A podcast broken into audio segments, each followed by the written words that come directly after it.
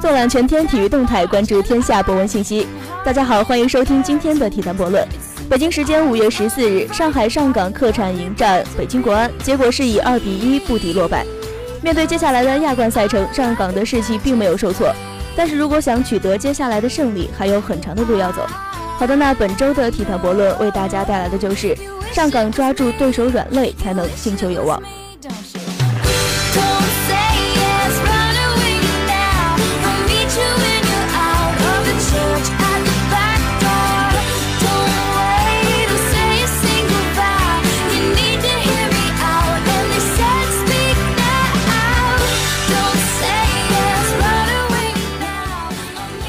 在宫体后的上海上港队，五月十七日就要客战日本东京 FC 队，迎来球队亚冠的首场淘汰赛之旅。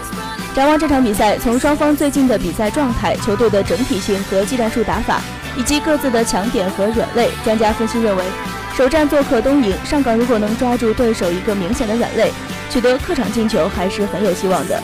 而至于能否拿下首回合，就看自己的后院会不会着火了。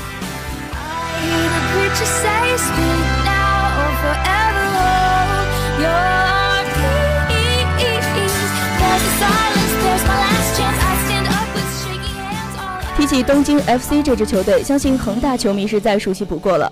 二零一二的亚冠赛季，当时同样是亚冠菜鸟的广州恒大队小组出线之后，碰上的就是这支日本球队。对于同样第一次打亚冠的上港来说，此情此景最让孔卡熟悉。只不过那时亚冠小组出线后，进入第一轮淘汰赛是单场定胜负的，因此以小组第一出线的广州恒大拥有当时那场决赛的主场优势。但那场比赛，广州恒大队其实踢得很辛苦。虽然上半场赵元熙助攻克莱奥打破僵局，取得领先，但落后的东京 FC 队一直打得很顽强，反扑的势头也很猛。恒大队甚至以赵元熙撞断了几条肋骨为代价，才取得了胜利晋级。可见，分析东京 FC 这支球队，绝不能够拿他们小组赛的表现来衡量。到了淘汰赛这样的比赛，他们的表现绝对不会一样。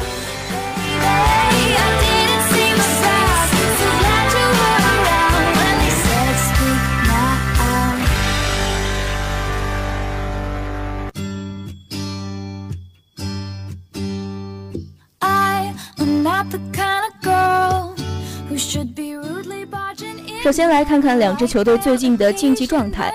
上港队刚刚在中超联赛中做客工体，一比二输给了水深火热的北京国安队。但其实输掉那场比赛并没有什么可以奇怪的，因为北京国安虽然这个赛季的球队有动荡，但他们的整体实力依然还属于中超强队之一。输给这样的对手，而且还是国安的主场，上港队其实输的并不丢人，算是正常实力的体现。但是东京 FC 队最近的状态可就不是那么好了。最近虽然两轮联赛不败，但在他们的主场已经是四场不胜了。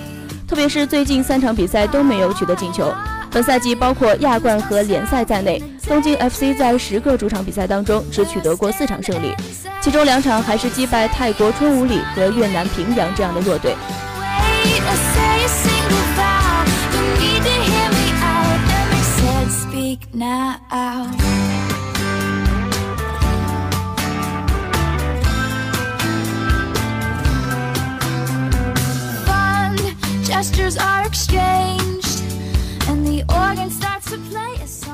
由此可以说明，东京 FC 这支球队本赛季很不善打主场，想压出去攻，不但攻击力不足，还造成防线不稳，这就是他们最明显的软肋。上港完全可以抓住他们这一软肋做准备，引诱他们攻出来打他们的反击。江苏苏宁主场输给他们，就是主动攻打他们造成的。东京 FC 队其实整体实力上很平均，队中没有突出的球星。比较有名气的前场有前田辽一、平山香太、水泽宏和河野，而在中后场，孙重真人可谓是老臣子，而其他球员名气都不大，个人能力也不突出。因此，以孔卡、埃神和吴磊组成的三叉戟，只要打得耐心一些，完全是可以攻破他们球门的。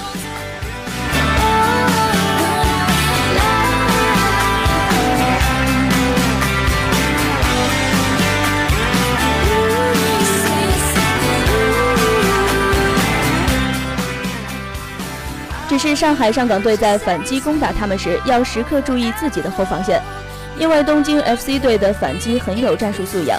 虽然说球员的个人速度并不快，但他们整体的反击速度十分的干脆利索，瞬间就反攻到了禁区一带。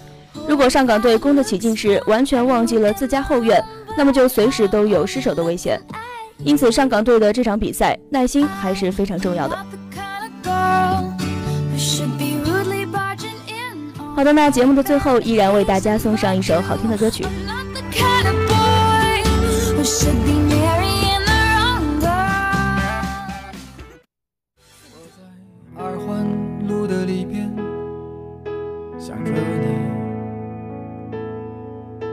在远方的山上，春风十里。今天的风吹向你，下了雨。我说所有的酒都不如你。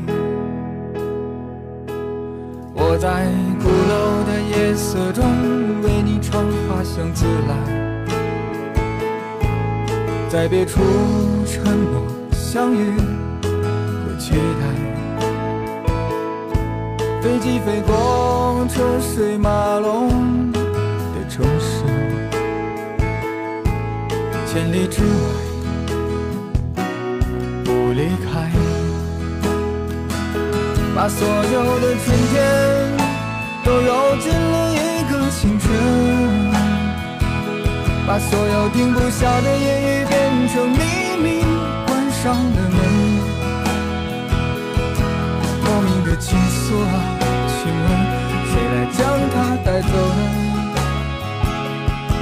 只好把岁月化成歌，留在山河。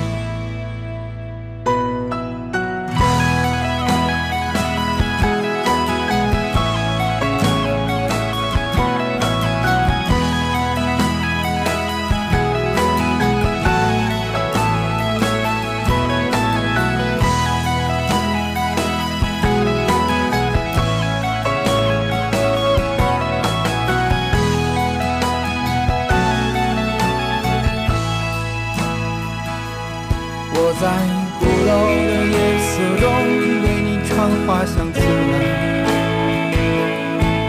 在别处沉默相遇和期待，飞机飞过车水马龙的城市，千里之外不离开。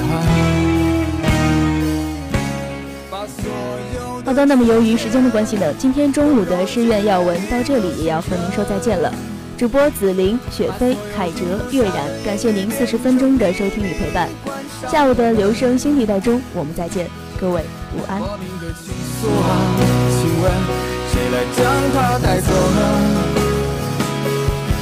只好把岁月化成歌，留在山河。